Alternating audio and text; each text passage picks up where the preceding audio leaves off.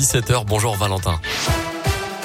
Bonjour Mickaël, bonjour à tous. À la une évidemment cette nuit, c'est le traditionnel changement d'heure. Et oui, on va passer à l'heure d'hiver et donc reculer d'une heure, c'est-à-dire qu'à 3 heures du matin, il sera 2 heures.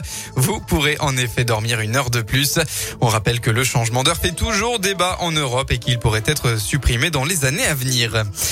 Série de drames autour de Lyon hier euh, avec euh, tout d'abord cette tragédie sur les routes. Deux conducteurs ont péri carbonisés dans leur véhicule lors d'une terrible collision frontale. L'accident a eu lieu à Eyrieux près de Saint-Quentin-Falavier dans le Nord-Isère peu avant 19h30 sur la départementale 53. Les deux victimes n'ont pas eu le temps de sortir de leur habitacle. Ils n'ont pas encore été formellement identifiés. Autre drame, hier à hauteur de la tour de Salvani, située dans l'ouest lyonnais, un homme a été percuté par un train reliant Lyon à Montbrison dans la Loire.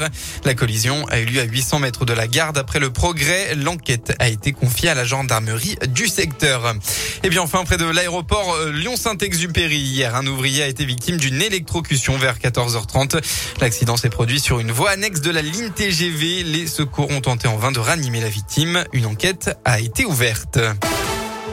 Dans le reste de l'actualité, ils doivent discuter lutte contre le Covid, relance économique mondiale et surtout climat. Les dirigeants du G20 des plus grandes économies mondiales se réunissent aujourd'hui à Rome. Les chefs d'État et de gouvernement partiront ensuite à Glasgow demain pour la COP 26. Mais leur capacité à s'entendre ce week-end sur des engagements forts pour le climat n'est pas encore garantie. Et attention, la reprise épidémique se confirme en France et commence à se ressentir à l'hôpital selon Santé publique France. Dans le Rhône, le taux d'incidence est monté à 52 cas positifs pour 100 000 habitants. C'est au-dessus du seuil d'alerte. On passe au sport. En rugby, coup d'envoi actuellement du match entre le Loup et Montpellier. Sixième journée du top 14. Les Lyonnais sont en déplacement. En football, l'OL doit réagir une semaine après l'invraisemblable défaite 3 buts à 2 sur le terrain de Nice alors qu'il menait 2 à 0 à 10 minutes de la fin. Les Lyonnais reçoivent Lens ce soir avec l'obligation de gagner pour ne pas décrocher des premières places. Coup d'envoi de la rencontre à 21h. Avant ça, actuellement, c'est le coup d'envoi entre les deux derniers du classement. Metz accueille la lanterne rouge Saint-Etienne.